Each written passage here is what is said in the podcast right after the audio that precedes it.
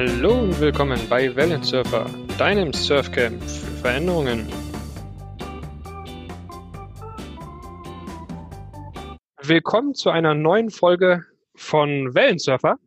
Heute ein äh, sehr spannendes Thema und zwar rede ich mit Henning Falk von Intuiti Media ähm, und zwar zum Thema Minimic. Ähm, was es genau ist, gehen wir nachher darauf ein. Aber erstmal vielleicht einfach kurz zur Einleitung. Henning, wenn du dich kurz vorstellen könntest, was machst du genau, wo kommst du genau her? Ja, klar, gerne, Micha.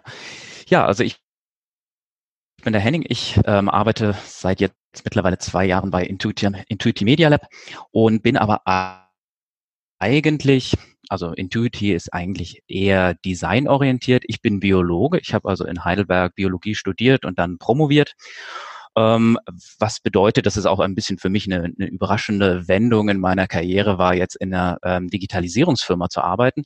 Aber ich habe in meinem Doktor festgestellt, dass eigentlich das Basteln, das Experimentieren, das Prototypisieren von Geräten für mich spannender ist als ähm, die biologische Fragestellung. Und dann habe ich da eben mit Intuiti jemanden gefunden, eine Firma, die eben genau das macht, spannende Fragestellungen mit Basteln und Kreativität beantworten.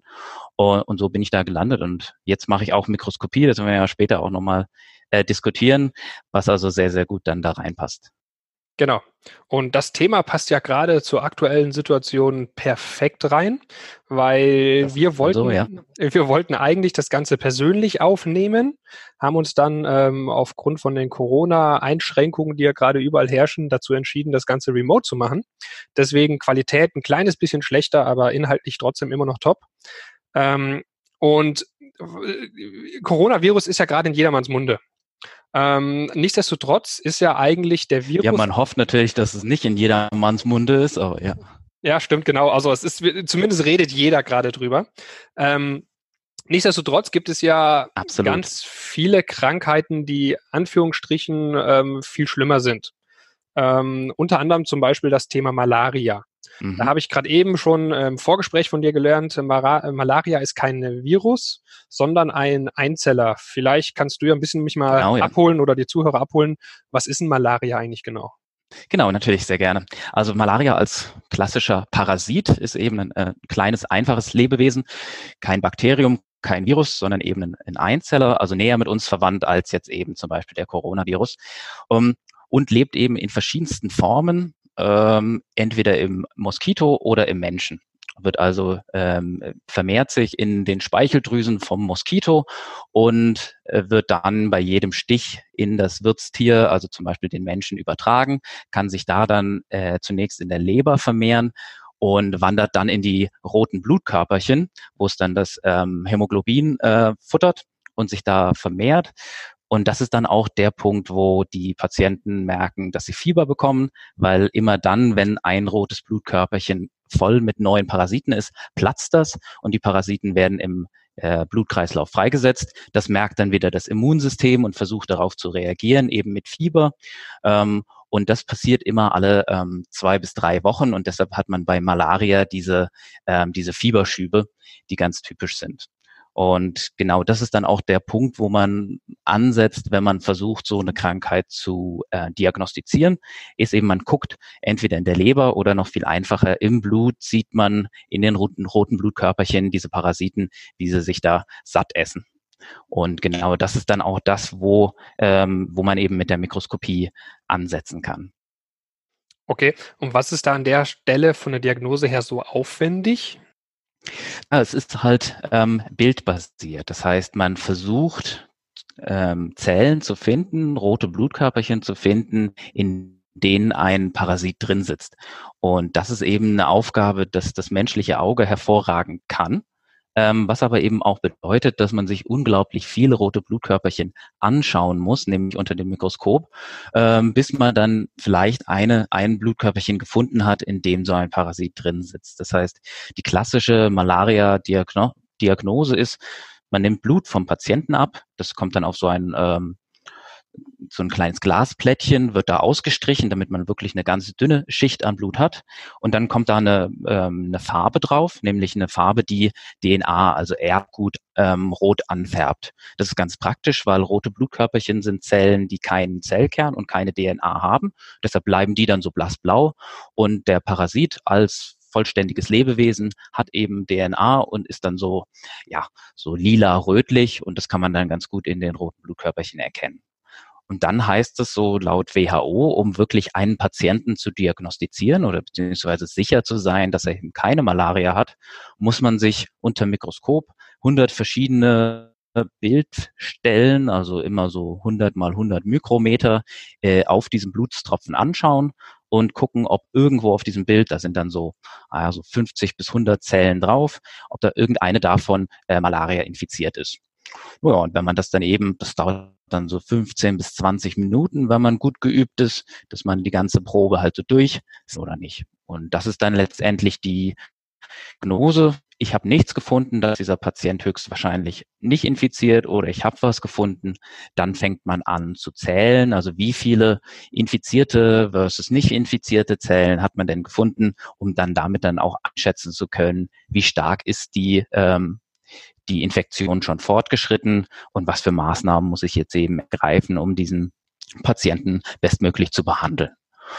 Ja, und zwar ist das menschliche Auge dafür hervorragend geeignet, aber so Rest, der Rest des Menschen ist nicht so gut dafür geeignet, weil Mikroskopie ist sehr anstrengend. Man sitzt wirklich den ganzen Tag vor so einem Mikroskop, kann sich kaum bewegen, man guckt immer in einem etwas unnatürlichen Winkel durch die Okulare und man hat natürlich mehr und mal weniger Aufmerksamkeit, man ist müde, ähm, man ist gestresst und dementsprechend ist dann auch die äh, Diagnose ganz stark vom aktuellen Zustand des Mikroskopikers ähm, abhängig und natürlich auch von der Erfahrung und von der Ausbildung. Und das war dann auch so ein bisschen der Punkt, wo man sagt, na ja, dann könnte man da vielleicht mit einem ähm, äh, Computer, der eben nicht äh, äh, müde wird, da vielleicht einhaken. Das war so ein bisschen der, der Beginn dann auch des, des Projektes. Genau, richtig. Jetzt Stichwort, es wird spannend. Also wir haben uns überlegt, ähm, ich hatte ja schon am Anfang gesagt, dass wir eigentlich Digitalisierung äh, so unser Hauptthema ist. Damit versuchen wir als Dienstleister unseren Kunden zu helfen. Wie kann man ähm, ihre Dienstleistungen und Produkte sinnvoller gestalten, in einer digitalisierten Welt effizienter gestalten, neue Ideen ausprobieren. Und dadurch haben wir natürlich immer einen relativ guten Zugriff ähm, auf die aktuell äh, heißen Themen. Das sind natürlich dann auch die Themen, die wir versuchen zu besetzen, ähm, mit Expertise zu füllen und dann ähm, an unsere äh, Kunden weiterzugeben. Und da ist uns eben aufgefallen, momentan AI, äh, KI, neuronale Netzwerke, das sind alles Themen, mit denen jetzt immer mehr auf solche komplexen Daten wie zum Beispiel Bilddaten äh, losgegangen wird und wo eben ein, ein neues Potenzial entsteht. Und das war dann auch der Punkt, wo wir gesagt haben, das ist eigentlich perfekt für so ein Thema wie Mikroskopie, wo man eben eigentlich Daten hat, die das menschliche Auge hervorragend ähm, bearbeiten kann, die sich, wo sich aber klassische Algorithmen sehr, sehr schwer tun, weil eben Kontrast, Größe von Zellen, Variationen, überlappende Zellen, Kontextinformationen, all das ähm, sehr, sehr schwierig ist, in einem klassischen hierarchischen Algorithmus abzubilden. Und mit neuronalen Netzwerken beispielsweise, ähm, wo man wirklich einen Algorithmus trainiert, mit einfach sehr, sehr vielen Bildern versucht, eine möglichst hohe ähm, Abdeckung des Problems zu generieren, äh, kommt man mit, äh, kann man relativ schnell sehr gute Erfolge mit solchen, solchen Bilddaten generieren. Ja, und so haben wir dann gesagt, das ist doch eigentlich hervorragend für solche Probleme wie Diagnostik, für Malaria in dem Fall. Und haben dann eben angefangen, zunächst erstmal ein kleines äh, Open Source äh, Pro Projekt, nämlich YOLO, zu nutzen, um den ersten Algorithmus auf Malaria zu trainieren. Und das hat dann auch eigentlich ganz gut geklappt. Wir waren also überrascht. Mit 300 Bildern ähm, sind wir schon auf einem Status gewesen, wo unsere Partner, also wir arbeiten mit einem äh, Forschungsinstitut, mit einem Forschungslabor in Heidelberg zusammen, wo die ähm, Experten dann schon gesagt haben, ja, also bei den Zellen, wo sich der Algorithmus nicht sicher ist, da wären wir uns jetzt auch nicht so richtig sicher. Und das war so ein bisschen die, die ermutigende, der ermutigende Start in das Projekt.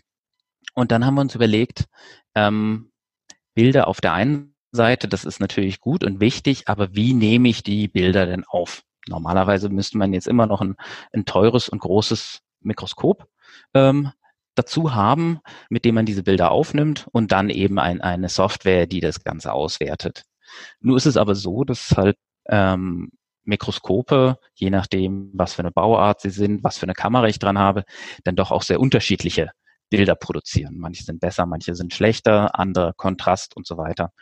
Und das heißt dann natürlich auch wieder, dass die Diagnose, die vielleicht von einem neuronalen Netzwerk dann in diesen Bildern gemacht wird, sehr, sehr unterschiedlich ausfallen kann, was natürlich sehr blöd ist, wenn ich damit eine Diagnose machen will und dann meine Chance, äh, falsch zu diagnostizieren, ganz stark von meiner Hardware abhängt.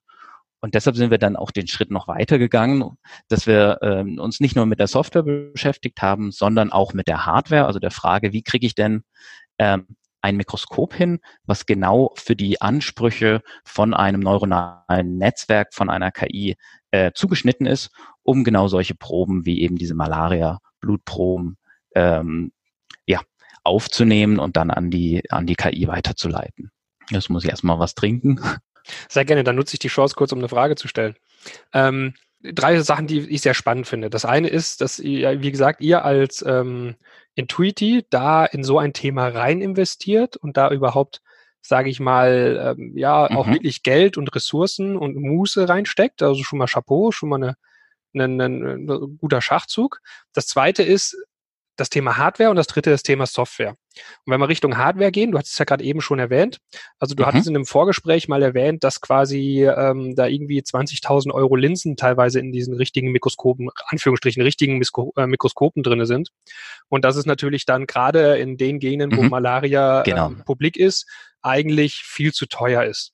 Und dass ihr deswegen gesagt habt, okay, man bräuchte eigentlich gar nicht diese 20.000 Euro Linsen, sondern eher ein paar günstigere Linsen, also sehr günstige Linsen und den Rest macht die Software. So hatte ich zumindest damals verstanden. Das mhm. ist euer Ansatz, oder? Ja, also ähm, Thema teure Hardware, also Mikroskopie ist klassischerweise ähm, bevölkert von großen Unternehmen, die sehr, sehr lange schon extrem gute Optik machen. Das heißt, Linsen schleifen, um hervorragende Bilder zu generieren, große Bilder, kontrastreiche Bilder, ähm, aber eben genau Bilder, die sehr gut für das menschliche Auge sind. Also unschön äh, scharf, so dass man das lange ermüdungsfrei sich angucken kann. Und mit dem Ansatz, naja, bei uns guckt doch am Ende nur ein Algorithmus auf die Bilder, ähm, haben wir versucht, uns in der Entwicklung dieser Hardware komplett von diesen, sag mal, optischen Paradigma, äh, Paradigmen frei zu machen und haben immer versucht, was ist das einfachste und das günstigste, was noch gerade so funktioniert, dass es dem Algorithmus recht ist. Weil wenn der Algorithmus nur Bilder kennt, die leicht unscharf sind und wo die, Bild, äh, wo die Farben leicht ver, ähm, verfälscht sind, dann ist das eben dessen ähm, die Realität des Algorithmus und dann beschwert er sich natürlich auch nicht. Und so haben wir eben angefangen. Du hast die Linsen angesprochen, also Objektive so im, im äh, Mikroskopiebereich sind in den hohen Hunderter bis Tausender, ähm, 1000 Euro Region. 20.000 wäre jetzt schon ein sehr gutes Objektiv, würde ich sagen. Aber so 10.000 Euro kann man schon für einen, ein, ein sehr gutes 100er äh, hundertfach Objektiv hinlegen. Und was wir als erstes genommen haben, war ein Objektiv für 20 Dollar von AliExpress. Also äh, direkt aus, aus China geliefert. Kann man momentan leider auch nicht bestellen, weil Überraschung Corona. Und haben eigentlich festgestellt, na, eigentlich geht das schon ganz gut mit so einem Objektiv. Mittlerweile sind wir eine Stufe höher. Wir haben also nicht mehr ein 20 Euro Objektiv, sondern jetzt ein 50 Euro Objektiv, weil wir ähm, festgestellt haben, dass wir größere Bilder brauchen und Objektive werden immer zur Seite hin, also zu den Rändern nennen schlecht, in der Mitte sind sie alle gut. Und so versuchen wir uns jetzt eben, wie gesagt, jetzt kostet das Objektiv 50 Euro, immer noch recht günstig, ähm, aber wir haben eine viel höhere Abdeckung der Probe. Und so versuchen wir uns in allen Bereichen der Hardware so vorsichtig an das, äh, an das Optimum für eine, eine KI zur Auswertung heranzutasten. Ein anderes Beispiel ist zum Beispiel unsere äh, Motorisierung. Ähm, weil ich hatte ja am Anfang erzählt, dass wir, dass man als äh, Mikroskopist mehrere Stellen in der Probe sich angucken muss, weil eben das Bildfeld von einem ähm, Mikroskop viel zu klein ist, um die ganze Probe auf einmal zu sehen. Und das ist natürlich bei uns in unserem Malaria-Mikroskop ganz genauso. Und ähm, dementsprechend muss man irgendwie automatisch die Probe verschieben oder das Objektiv auf der Probe hin und her schieben. Was das normalerweise in einem, äh, das wäre dann ein automatisiertes Mikroskop, äh, in einem normalen Mikroskop eben bedeutet, ist, dass man extrem präzise ähm, Tische verwendet, die eben im Mikrometer Genauigkeitsbereich sich in allen drei Raumrichtungen verschieben können, damit man genau weiß, wo ist mein fokussierte, meine fokussierte Ebene, da muss ich jetzt mein Objektiv parken und dann mache ich ein Bild davon. Und solche Tische für jede Achse kann man da locker mal drei, 4.000 Euro hinlegen, was eben bei drei Achsen dann schon relativ schnell teuer wird. Und wir haben uns überlegt, okay, wie könnte man das denn eigentlich umgehen, dass man diese Präzision braucht? Und das ist eigentlich auch so das, wo wir besonders stolz drauf sind. Da haben wir jetzt auch gerade ein Patent eingereicht, dass wir einen, äh, ein Autofokus-System entwickelt haben, was komplett ohne präzise, stabile ähm, äh, Positionierung auskommt. Dadurch, dass wir einfach extrem viele Bilder machen und über einen Videostream dann mit der Software, da kommt nämlich das Teil schlechte Hardware, gute Software rein, was du auch schon angesprochen hast, dass wir ähm, mit einer Software erkennen, welche Bilder scharf sind und nur die weiterverwenden. Ähm, und das führt dazu, dass unser Gerät tatsächlich total ähm, robust ist. Also ich hatte gerade in der letzten Präsentation äh, gezeigt, dass man eben das, das Gerät eigentlich, während man es zusammenbaut und abstaubt und schraubt, schon Bilder machen kann und es stört das Gerät halt überhaupt nicht, während man normalerweise Mikroskope immer auf eine riesige Steinplatte stellt oder auf einen, äh, einen Tisch, der äh, luftgefedert ist, um diese Vibrationen rauszunehmen. Und das ist unserem kleinen Mikroskop jetzt eigentlich komplett egal, was halt natürlich hervorragend ist, wenn es irgendwo in einem windigen Zelt steht, auf einem wackeligen Tisch, irgendwo in einer, in einer Gesundheitsstation zum Beispiel, ähm, statt irgendwo in einem klimatisierten Mikroskopieraum. Genau. Ähm, ja. So viel also genau zu dem Thema äh, günstige Hardware, ja. Sehr spannend. Ähm, Frage dazu, weil ähm, da wir ja kein Bild dazu haben, wenn du sagst, das ist kleiner, also Mini-MIG, sagt der Name ja schon, von welchen Dimensionen reden wir bei einem normalen äh, Mikroskop und welche Dimension hat euer Gerät? Genau. Mhm. Ja, also bei so einem normalen Mikroskop, was man eben für die Diagnose verwenden würde, redet man von so einem, naja, 40 Zentimeter hohen Gerät, so ähnlich wie so ein, so ein großer Gamer-Computer. Sagen wir mal. Wenn es dann Richtung Fluoreszenz geht und komplexer wird, dann ist auch ratzfatz mal so ein ganzer Küchentisch weg. Ähm, also das skaliert relativ schnell mit mehr und mehr Funktionen. Und unser Minimake ist jetzt, ich habe es immer gerne als äh, äh, Shoebox-Size bezeichnet, also so groß wie ein Schuhkarton. Aber das stimmt eigentlich auch nicht. Es ist schon ein sehr, sehr kleiner Schuhkarton. Also, naja, so ein eigentlich so 20 Zentimeter lang, 20 Zentimeter hoch. Da, da hat man das nämlich schon in der Hand. Also sehr, sehr kompakt und putzig. Also sehr, also gerade für die Gebiete, wo es ja auch gedacht ist, natürlich dann auch sehr praktisch ist zu transportieren, das aufzubauen und wie du schon gesagt hast, dann auch in den ähm, Szenarien, dort einfach zu nutzen. Mich, das Interessante ist, ähm, um mal den Schwenk wieder auf die Software zu machen. Die ähnliche Diskussion gibt es ja in der Automobilbranche auch gerade, dass ähm, das Thema ähm, optische Bilderkennung im Auto versus dem LIDAR-Radar, da ist ja genau die gleiche Diskussion, dass zum Beispiel Tesla sagt, nimm zwei, drei, vier, fünf, keine Ahnung, Kameras für 20 Euro von AliExpress und lass die Intelligenz dahinter alles steuern. Und viele deutsche Automobilhersteller sagen ja, nee, das ist nicht gut genug, wir brauchen LIDAR, weil viel höhere Quote, bessere Erkennung und Punkt, Punkt, Punkt. Ähm, und so ähnlich ist es bei euch ja auch, dass du sagst, schlechte Hardware, wieder in Anführungsstrichen, gute Software.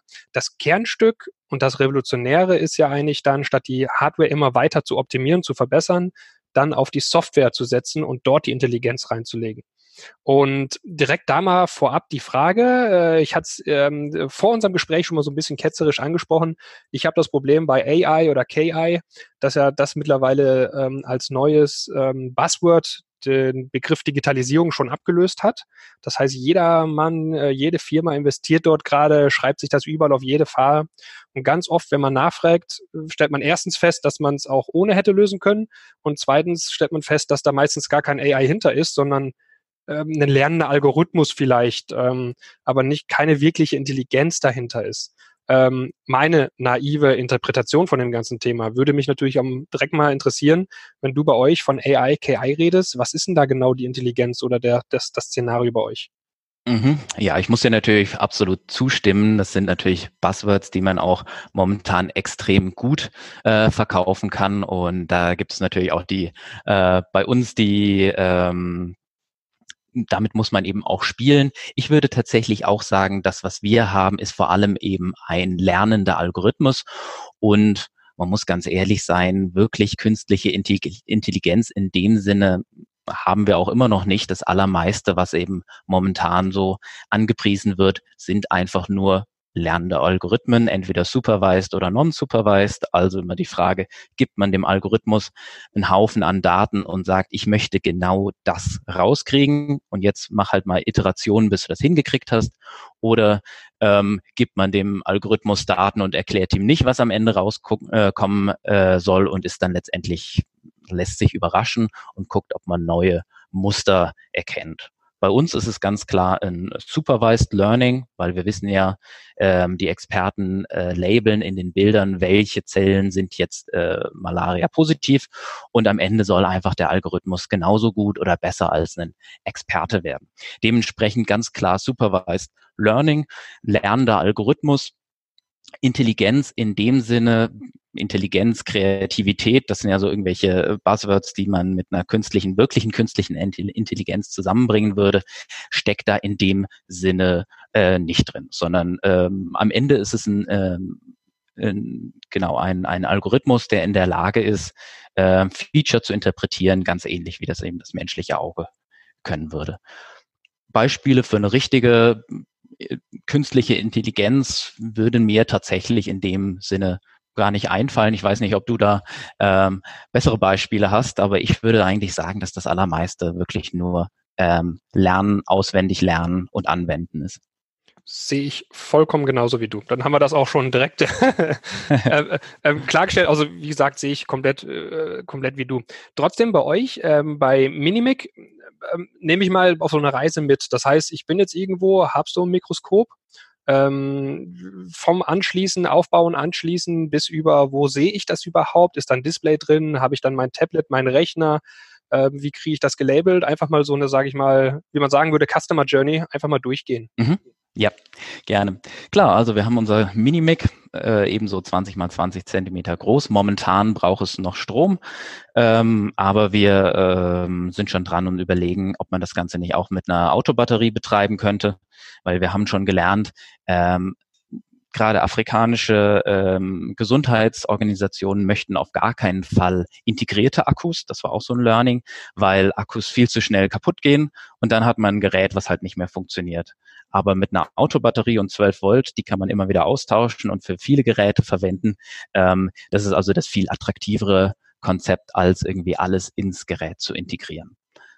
Dementsprechend also jetzt Minimic noch an Strom angeschlossen. Wir haben kein Display drin, eben auch um Kosten zu sparen und eben aus dem äh, aus dem Gedanken heraus, dass mittlerweile Tablets, Smartphones, PCs so weit verbreitet sind, ähm, dass es eigentlich für so ein Gerät gar keinen Sinn macht, sowas direkt zu integrieren. Das heißt, wir haben ein ähm, momentan browserbasiertes User Interface ähm, und es gibt dann zwei Szenarien. Das aktuelle Szenario, mit dem wir unsere Pilotkunden testen, die sind eben noch in, in Europa. Ähm, da läuft das User Interface im Internet und auch die Daten für die Auswertung, äh, für die Analyse werden alle in eine Cloud hochgeladen. Das heißt, das Gerät, wenn ich dann meine Probe äh, reingelegt habe. Das ist also so ein kleiner Tisch, da lege ich meine Probe drauf. Dann fährt das ähm, Objektiv auf die Probe, sucht seinen Fokus und rastert das, äh, rastert die Probe ab. Das dauert so insgesamt so sechs bis sieben Minuten, bis es 400 Bilder gemacht hat.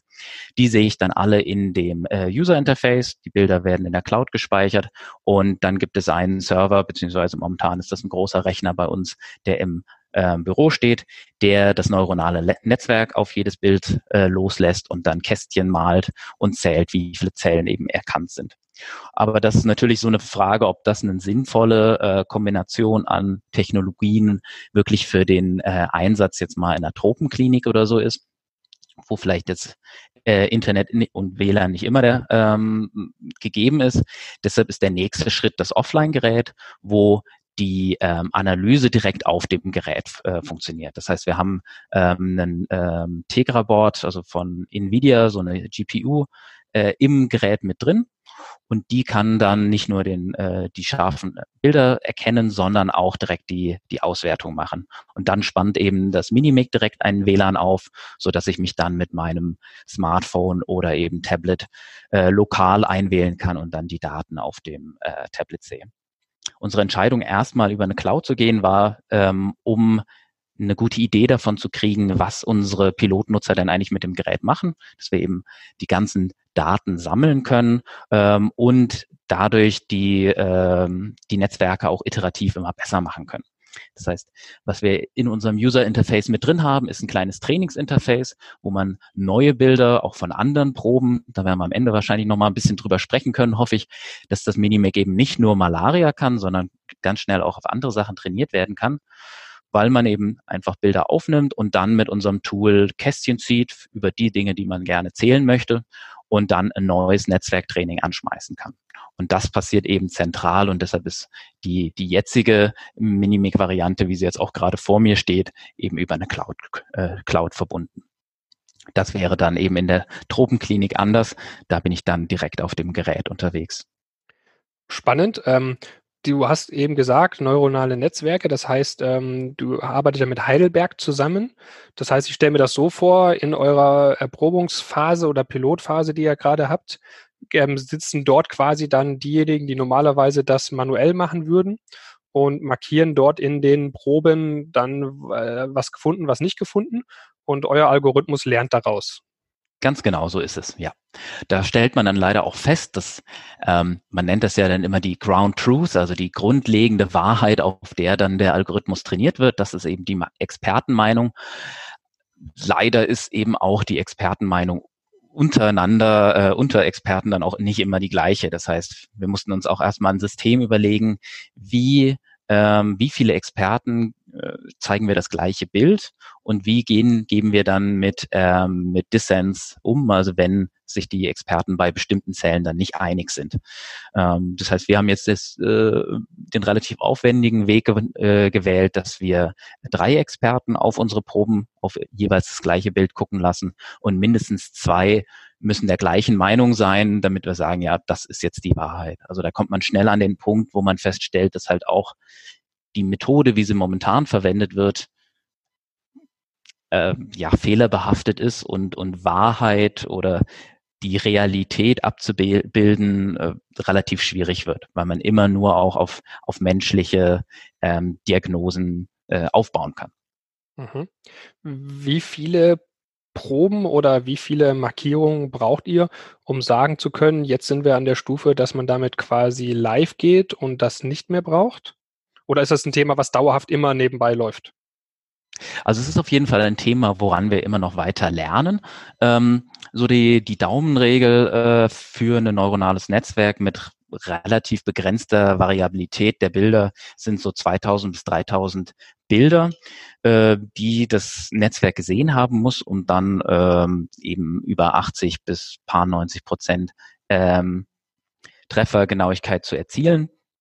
Ich glaube, oder unsere ersten Erfahrungen ist jetzt, dass wir mit der Malaria einen relativ guten Use Case haben, weil die Bilder sich sehr, sehr stark ähneln und daher auch schon mit weniger Bildern deutlich höhere äh, ähm, Erfolge erzielt werden können. Ich hatte ja am Anfang erzählt, mit, äh, mit 300 Bildern hatten wir schon ein extrem gutes Netzwerk. Jetzt sind wir hier eben auch wieder mit einem äh, Netzwerk unterwegs, wo 1000 Bilder und das heißt dann eben sowas wie ja fünf fünf Zellen pro Bild sind vielleicht infiziert, also sowas wie 5000 Positivbeispiele.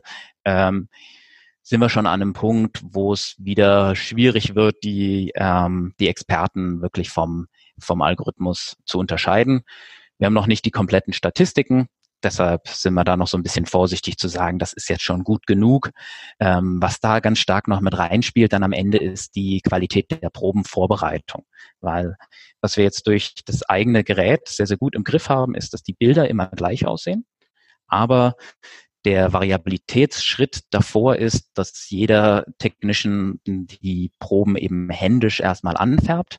Und da kann dann mal mehr Farbe, mal weniger Farbe, mal mehr Blut, mal weniger Blut drauf sein. Und das gibt eine gewisse Varianz, die wir noch nicht voll abdecken können, wo wir auch noch ähm, mehr Pilotkunden suchen, damit wir äh, lernen können, wie stark variieren wirklich die Proben und wie stark variiert dann eben auch der, der Erfolg unseres Algorithmus. Okay, du hast es eben angesprochen, dass ähm, das Thema natürlich nicht nur für Mal Malaria interessant ist, sondern ich meine, die Symbiose aus günstiger Hardware, Intelligenz in der Technik, könnte man sich ja überall vorstellen. Also ohne, ohne ähm, Experte zu sein, ähm, Corona-Diagnosegerät sind, glaube ich, gerade sehr gefragt. ähm, aber andere, du hast Tuber Tuberkulose erwähnt oder noch weitere Krankheiten. Wo, wo steht ihr denn da genau? Oder wie ist eure Roadmap? Genau, ja.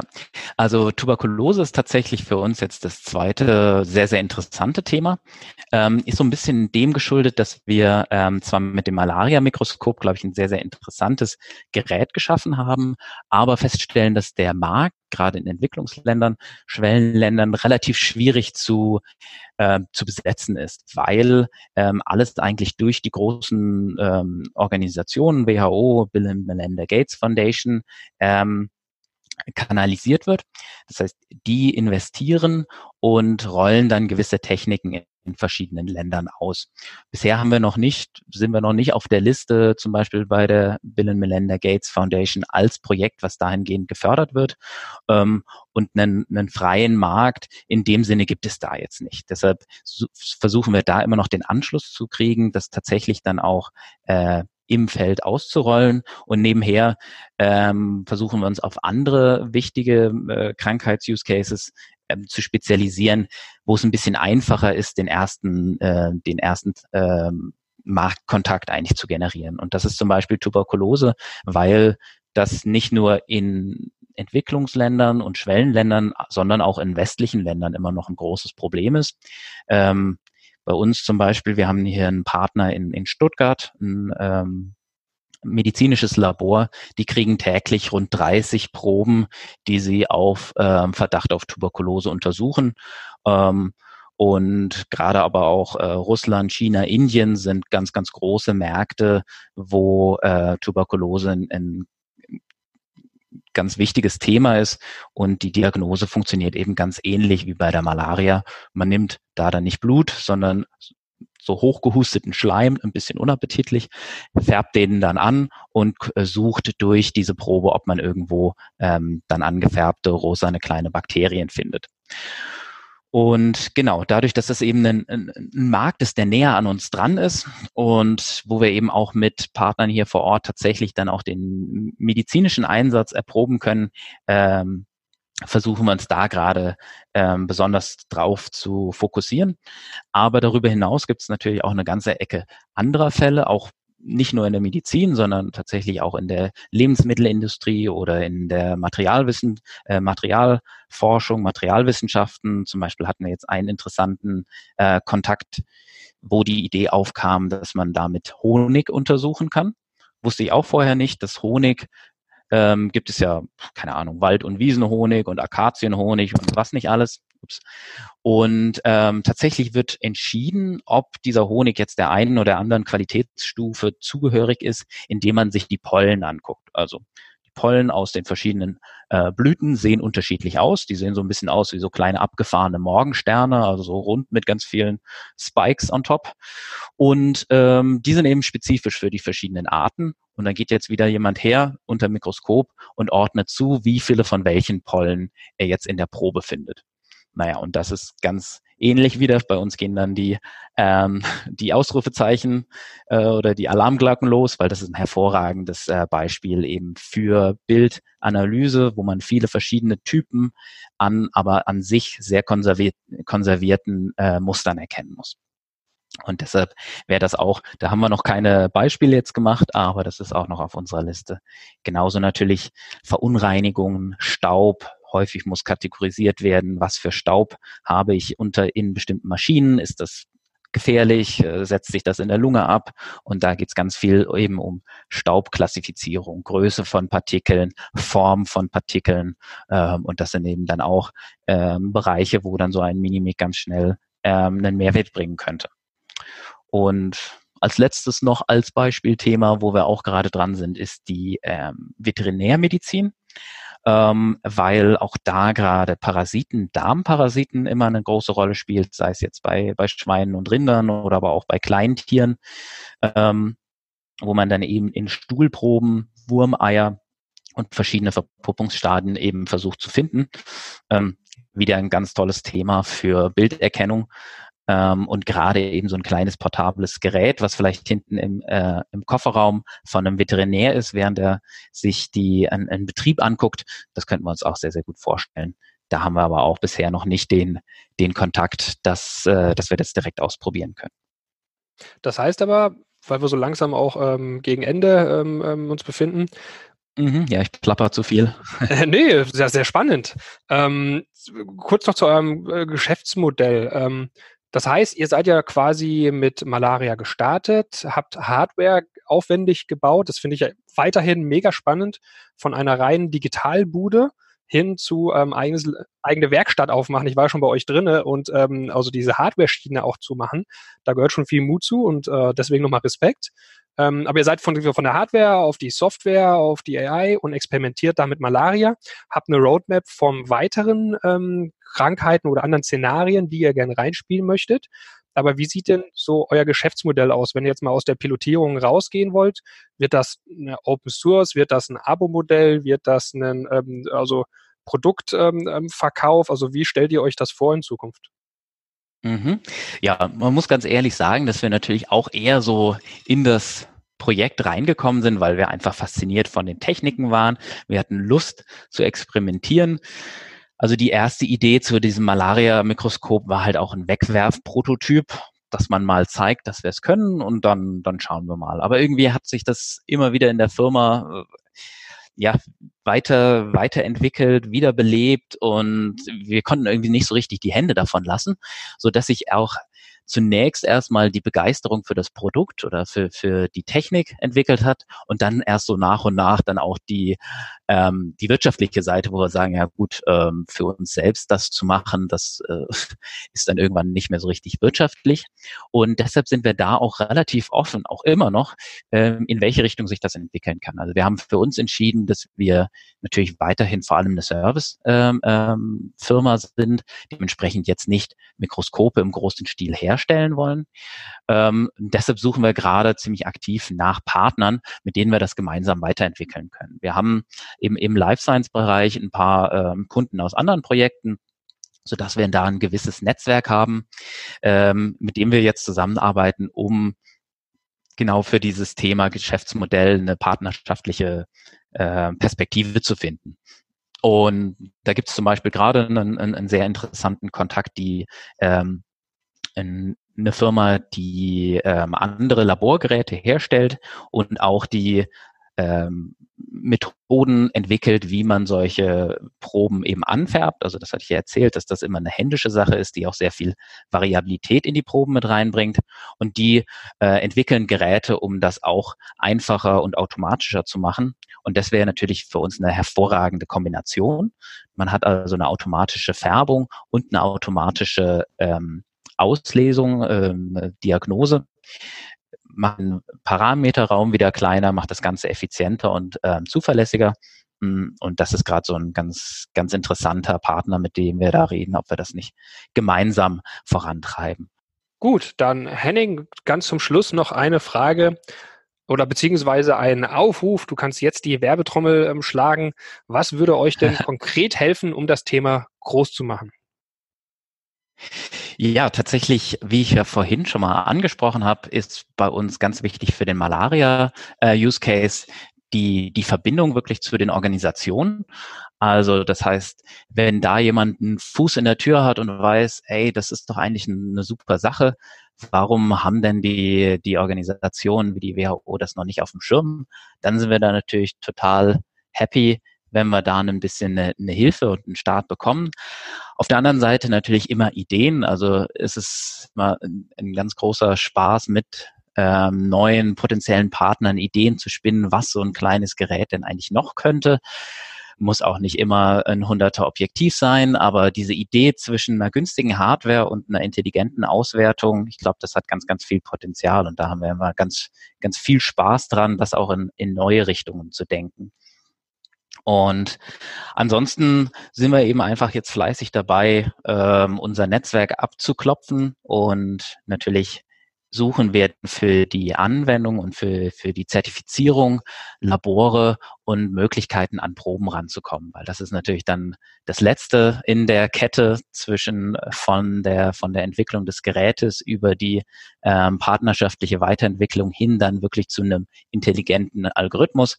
Wie ich gesagt hatte, wir brauchen Proben, die dann von Experten ähm, eingeschätzt wurden, weil nur so kann unser lernender Algorithmus dann auch wirklich lernen.